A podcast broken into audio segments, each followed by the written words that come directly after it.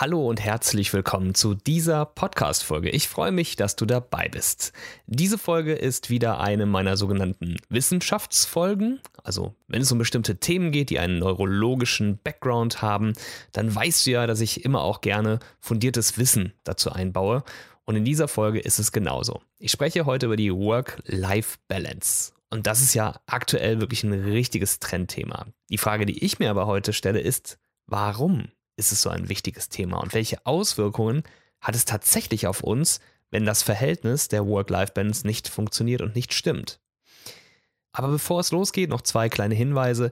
Diese Folge wird ein wenig lockerer. Ich habe nämlich meinen Workflow ein bisschen abgeändert für diese Podcasts und möchte mit noch weniger Stichpunkten auskommen und gerne noch freier sprechen.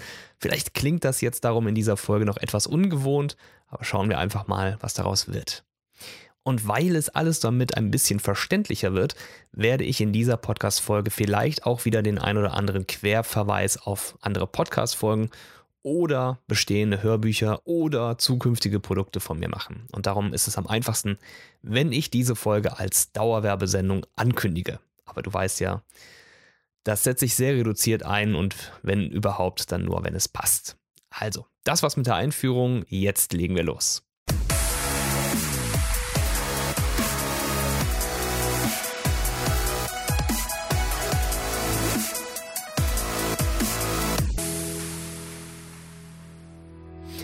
Die Work-Life-Balance ist, wie gesagt, ein Trendthema aktuell, denn ähm, man hört es überall um uns herum. Überall gibt es Burnouts, überall gibt es Leute, die krank werden aufgrund ihrer Arbeit und man merkt gleichzeitig, dass im Bereich der Achtsamkeit sich auch ein sehr großer Trend entwickelt. Und diese beiden Punkte, wenn man die zusammen matcht, dann ja, erkennt man auf jeden Fall, dass da etwas passiert in den Köpfen der Menschen wir wollen uns einfach nicht mehr fix und fertig arbeiten. Wir wollen keine Burnouts mehr haben und jeder weiß mittlerweile, wie man an einen Burnout kommt und wie man ihn am besten vermeidet. Und trotzdem interessiert es den einen oder anderen immer noch nicht, aber immer mehr Menschen werden bewusst für diese Themen. Und das ist auch sehr wichtig und sehr gut. Und natürlich ähm, hilft uns das als Gesellschaft enorm, wenn wir wegkommen von dieser krassen Arbeitsmoral hin zu einer wirklich etwas lockeren und vor allen Dingen bewussteren Arbeitssituation. Und gerade wir als Freiberufler, also wenn du Freiberufler bist, dann ist es ein so großer Trugschluss zu behaupten, dass wir frei wären, denn das Gegenteil ist der Fall. Wir, wir müssen uns unsere Zeit selbst einteilen und das heißt auf jeden Fall nicht, dass wir weniger arbeiten. Im Gegenteil, also es gibt eine Studie zu dem Thema und zwar vom Landesinstitut für Arbeitsgestaltung NRW, dass gerade bei uns Freiberuflern oder auch Homeworkern diese Verschmelzung von Privat und Beruf eigentlich am schlimmsten ist. Und das hat extrem negative Einflüsse auf das Ausbalancieren unserer beiden Bereiche. Die Folgen davon sind klar, unsere Arbeitszeiten werden irgendwie unkontrolliert ausgeweitet. Das heißt, wir merken das irgendwie gar nicht, dass wir länger arbeiten, als wir eigentlich wollten. Der eigene Leistungsdruck, der steigt, ja, und auch damit der Anspruch ähm, eventuell auch ähm, Zukunftsängste, die wir als Selbstständige haben. Und das Ganze führt dann halt eben auch zu einer, ja, fast schon Selbstausbeutung. Und dann fehlt uns halt einfach eine Kontrollinstanz. Also wir haben, wir haben keinen Chef, der sagt, weißt du was, jetzt geh einfach mal nach Hause. Ähm, wir haben natürlich aber auch keinen, der sagt, so jetzt bleibst du aber mal ein bisschen länger. Das machen wir von uns aus. Und das ist eine andere Motivation, die nicht unbedingt einfacher oder besser ist. Denn wenn wir selber einen hohen Anspruch haben, dann merken wir vielleicht gar nicht, wie ausgelaugt wir sind oder wie viel mehr wir uns gerade zumuten. Und auch das hat gewisse Gesundheitsrisiken. Auch die Grenzen zwischen Kollegen und Freunden lösen sich auf. Das heißt also, wir sind viel unterwegs, wir treffen uns viel mit anderen. Und ähm, natürlich ist es so, dass wir halt als Freiberufler dann irgendwie auch diese Trennung nicht hinbekommen zwischen, ist das noch ein Geschäftspartner oder ist das schon ein Freund? Und das ist etwas anderes, wenn wir halt wirklich für, eine, für ein Unternehmen arbeiten und dorthin gehen und dann ähm, dort bewusst andere Menschen kennenlernen, dann wissen wir, das sind unsere beruflichen Kontakte. Und gerade wer keine Familie hat, ähm, die im Background ist, der wirklich alleine für sich zu Hause arbeitet, der ist natürlich noch viel, viel mehr im Risiko, weil er einfach keine Kontrollinstanz hat, also niemanden, der auf ihn aufpasst. Ja, und dann ist es ganz schnell vorbei mit der schönen Freiheit als Freiberufler. Und ähm, das ist eben genau auch der Punkt, weil wir alles eben völlig unterschiedlich wahrnehmen. Ja, die meisten arbeiten freiwillig selbstständig, natürlich. Und ähm, das ist eben, wie ich eben schon sagte, eine, eine völlig andere Motivation. Ja, wir arbeiten für uns selbst. Und das ist natürlich erstmal etwas Grundpositives. Und genau deswegen merken wir es halt noch weniger. Wenn wir jetzt mal den wissenschaftlichen Hintergrund uns anschauen, was passiert denn eigentlich im Gehirn, wenn wir eine schlechte Work-Life-Balance haben? Welche psychische oder neurologischen Folgen hat das? Also erstmal haben wir ein schlechteres subjektives Wohlbefinden. Also wir merken irgendwie, da ist was. Ja, das, das fühlt sich komisch an, das ist anders als sonst. Und wir merken vielleicht auch, dass wir irgendwie so eine Arbeitsunzufriedenheit bekommen. Also dass wir irgendwie merken, boah, nee, ich habe gerade irgendwie keine Lust. Und das sind schon die ersten Anzeichen. Das ist schon das Erste, worauf wir achten sollten, um etwas zu ändern. Und wenn wir darauf nicht achten und das eben lange, lange Zeit nicht beachten, dann kann daraus Stress werden. Und Stress beeinflusst eben unseren Körper, unsere Hormone, unsere genetische Struktur und wir können da wirklich gesundheitliche Auswirkungen von bekommen. Ein Burnout ist da ähm, auf jeden Fall schon eine etwas krasse Stufe. Davor gibt es auch noch ein paar andere Dinge, aber Stress kann eben Angstsymptome auslösen. Ja? Also wir, wir können nachts nicht einschlafen, weil wir zu viel drüber nachdenken. Wir bekommen vielleicht, wenn sich das nicht regelt über die Zeit, auch Depressionen. Und im allerschlimmsten, krassesten Fall kann es wirklich zu Hirnkrankheiten kommen. Und das ist nichts, was wir gebrauchen können. In der Podcast-Folge 48 habe ich ein bisschen darüber gequatscht, ähm, dass du bist, was du denkst. Und auch da in diesem Zusammenhang habe ich auch über das Thema Stress gesprochen. Ähm, früher war Stress dafür verantwortlich, dass wir uns für einen Kampf vorbereiten konnten. Und Kampf bedeutete damals immer entweder Angriff oder Flucht. Das heißt, früher wurde also in dem Moment, wo wir uns auf Kampf vorbereitet haben, Adrenalin ausgeschüttet. Unser Körper war plötzlich komplett in seiner höchsten Aufmerksamkeitsstufe. Muskeln wurden mit mehr Sauerstoff versorgt, damit wir höhere Leistung bringen konnten. Unsere Herzfrequenz ist gestiegen, damit wir besser durchblutet werden. Die Blutgefäße sind enger geworden, damit das Blut effektiver sich im Körper verteilt.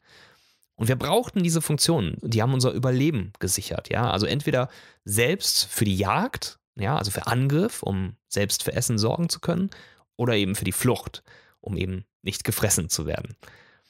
Aber der Unterschied von früher zu heute ist, dass wir früher fünf oder zehn Minuten Stress hatten und dann war wieder alles im Normalbereich. Also wenn der Kampf vorbei war, dann äh, ja, hat einer, im günstigsten Fall hat einer überlebt ähm, und danach war derjenige zumindest wieder ruhig. Er konnte in Ruhe essen oder konnte sich in Ruhe wieder ausruhen, weil, er, weil ihm die Flucht gelungen ist. Und das war ein positiver Stress, es war eine gesunde Form von Stress, von der sich auch der Körper relativ schnell wieder erholt hat. Heute haben wir Stress über mehrere Tage, Stress über mehrere Wochen. Und bei manchen dauert der Stress sogar einige Jahre. Ja, also jeden Tag Angst, jeden Tag Adrenalin und das alles mit körperlichen Auswirkungen. Und die Folge davon ist eben die Krankheit. Ja, und vielleicht treibt dich die Situation am Ende auch in eine Depression, aus der du dich dann alleine gar nicht mehr befreien kannst. Das ist zwar relativ selten, aber das ist auf jeden Fall nichts Unmögliches. Ja, und mit diesem ganzen Wissen und Know-how ist halt jetzt tatsächlich die Frage, was ist denn eine gute Work-Life-Balance? Also, was können wir tun, damit wir nicht in diese Fallen tapsen? Ja, und auch dazu gab es 2017 eine Studie, eine Umfrage und ähm, aus der sind ein paar Strategien oder Tipps herausgekommen, wie man am wenigsten in diese Falle kommt, dass man eine unausgeglichene Work-Life-Balance hat. Und ich habe das Ganze noch so ein bisschen gepimpt und habe noch so ein paar Punkte mit reingebracht, die ich noch dazu gelesen habe in den letzten Monaten und Jahren. Und damit würde ich dir jetzt zehn Strategien an die Hand geben, von denen ich denke, wenn du die einhältst, dann hast du auf jeden Fall gute Chancen, dass du nicht in die Falle tappst. Das erste ist Fokus. Fokussiere dich auf deine Aufgaben des Tages. Du musst planen, du musst Prioritäten setzen, du musst Ziele haben und vor allen Dingen, es muss nicht perfekt sein. Und das ist etwas ganz Wichtiges, weil gerade ich bin auch jemand, der sehr perfektionistisch ist und dadurch manchmal auch so ein bisschen den Fokus und die Zeit verliert. Es ist aber wichtig, dass wir eine gute Arbeit machen. Und eine gute Arbeit heißt nicht, dass wir eine perfekte Arbeit abliefern müssen. Das heißt also klarer Fokus auf die Aufgaben des Tages. Erster Punkt. Zweiter Punkt, arbeite strukturiert. Geh vernünftig vor, plane. Sorge auf jeden Fall für Ruhe. Ja? Verknüpfe zum Beispiel deine, dein iPhone mit der Brick Mode Methode. Das ist im Grunde der Modus, der ein bisschen gehackt ist, ähm, den du eigentlich aktivierst, wenn du im Auto sitzt und nicht gestört werden möchtest. Da gibt es eine ganz lustige Methode, die man online findet, wo einem erklärt wird, wie man das Ganze nutzen kann beim Arbeiten. Dann hast du im Grunde einen Nicht-Stören-Modus, ohne dass Leute sich Sorgen machen, dass du plötzlich nicht mehr reagierst. Setz dir selbst auch ein paar stille Stunden, ja, also für Telefonate und für E-Mails, dass du das gar nicht erst abrufst, sondern wirklich nur erst zu einer gewissen Zeit. Arbeite also strukturiert. Dritte Strategie. Delegiere Aufgaben oder beziehe andere Menschen mit ein. Wenn dir das nicht so möglich ist, weil du keine Mitarbeiter hast oder keine Ideen hast, an wen du irgendwie was auslagern könntest, dann versuche Dinge zu automatisieren. Also zum Beispiel deine Bildbearbeitung. Ja, also versuch dir schnell einen Stil anzueignen, der dein Stil ist, kein anderer, und baue dir dann deine eigenen Presets dafür, sodass du also wirklich Arbeit sparen kannst. Dann, ganz wichtig, setze dir Zeitlimits. Zeitlimits für deine Arbeitszeiten. Beispielsweise kein Arbeiten mehr nach 19 Uhr oder irgendwie am Wochenende oder sowas. Ausnahmen bestätigen natürlich die Regel, aber versuche dir feste Arbeitszeiten zu setzen und, und bestimmte Regeln aufzuerlegen und die am besten einzuhalten. Ich habe es gerade schon ein bisschen gesagt, halte dir am besten auch die Wochenenden frei, also zumindest den Sonntag, wenn du samstags irgendwelche Jobs hast. Lass es dann vielleicht montags auch ein bisschen ruhiger angehen, versuche dir aber irgendwie anderthalb oder zwei Tage freizuhalten. Strategie 6. Trage dir private Termine in deinen Kalender ein und blocke deine freie Zeit. Blocke auch zum Beispiel Zeit für Hobbys. Wenn es im Kalender steht, dann vergisst du es nicht. Und ich würde dir empfehlen, mindestens einmal im Monat was richtig Tolles zu machen. Also von mir aus ins Kino gehen, Bungee Jumping, Kletterhalle, was auch immer dir einfällt. Strategie 7, trenne berufliches und privates. Ich mache das ziemlich krass. Ich behalte sehr, sehr viele Sachen für mich. Ich erzähle teilweise auch meinen Freunden sehr lange nichts, bis zum Beispiel irgendwas fertig ist oder so und zeige es ihnen dann. Aber ich versuche, berufliches und privates extrem zu trennen, weil ich dann eben in meiner privaten Zeit auch einfach Privatzeit habe. Strategie Nummer 8. Plane Auszeiten und auch Urlaube ein. Also am besten machst du das schon Anfang des Jahres. Konsequent keine Anfragen für eine bestimmte Zeit annehmen, in der du mit deiner Familie oder für dich selbst in Urlaub fahren möchtest. Denn wenn du konsequent für diese Zeit keine Anfragen annimmst, dann weißt du auch nicht, ob sich was ergeben hätte und du trauerst dem Ganzen nicht nach. Strategie 9, habe einen Fünfjahresplan. Wisse, wo du hin willst. Privat wie beruflich. Du brauchst private Ziele, damit dein Warum am Ende stimmt. Wenn das nicht funktioniert, wenn du sowas nicht hast, dann ist es sehr schwer, beruflich ausgeglichen zu sein und natürlich dann auch privat. Strategie Nummer 10, habe einen Grund zu arbeiten. Habe ein Ziel. Wo willst du hin? Wohin willst du dich entwickeln? Was willst du gerne machen? Je mehr du das weißt, desto glücklicher bist du und bleibst es auch am Ende. Fast alle dieser Punkte werden in meinem neuen Hörbuch Ziele erreichen noch viel intensiver besprochen. Da gehen wir ganz genau in die Materie ein. Wenn dich das interessiert, am 1.6. folgt der offizielle Start mit einer 48 Stunden Einführungsphase mit tollen Bonusinhalten, die dann in der späteren Version nicht mehr zu finden sind. Es gab bereits einen Pre-Launch Anfang Mai, der ist schon richtig gut gelaufen. Ich habe das Produkt nochmal vom Markt genommen, nochmal ein bisschen die Spannung erhöht und am 1.6. geht es dann richtig los und alle können unbegrenzt zugreifen. Wenn ich und das, was ich hier so erzähle, dich interessiert, dann besuch doch einfach mal mein Instagram-Profil. Daniel Edauer lautet es, alles in einem Wort und dort findest du noch viel mehr Content und auch regelmäßige Stories. Ich lade dich auch ein, dich mal im Business of Photography Heartbeat umzusehen. Das läuft über den Facebook Messenger und da bekommst du in unregelmäßigen Abständen immer mal wieder so einen kleinen Impuls, einen kleinen Heartbeat von mir, exklusiver Content, den es auf keiner anderen Plattform so von mir gibt. Zum Beispiel zusätzliche Sprachnachrichten, also kleine Mini-Podcasts, interessante Links oder auch mal die neuesten Infos zu mir und zu meinen Produkten. Und wenn dir diese Folge gefallen hat, dann abonniere auch gern diesen Podcast und bitte bewerte ihn einfach mit ein paar Zeilen. Am besten in iTunes. Dadurch wird der Podcast bekannter und kann dann auch anderen Fotografen helfen, die Hilfe gebrauchen können. Und wenn du magst, dann schreib mir gern kurz, was du in Zukunft an Themen hier gern hören würdest.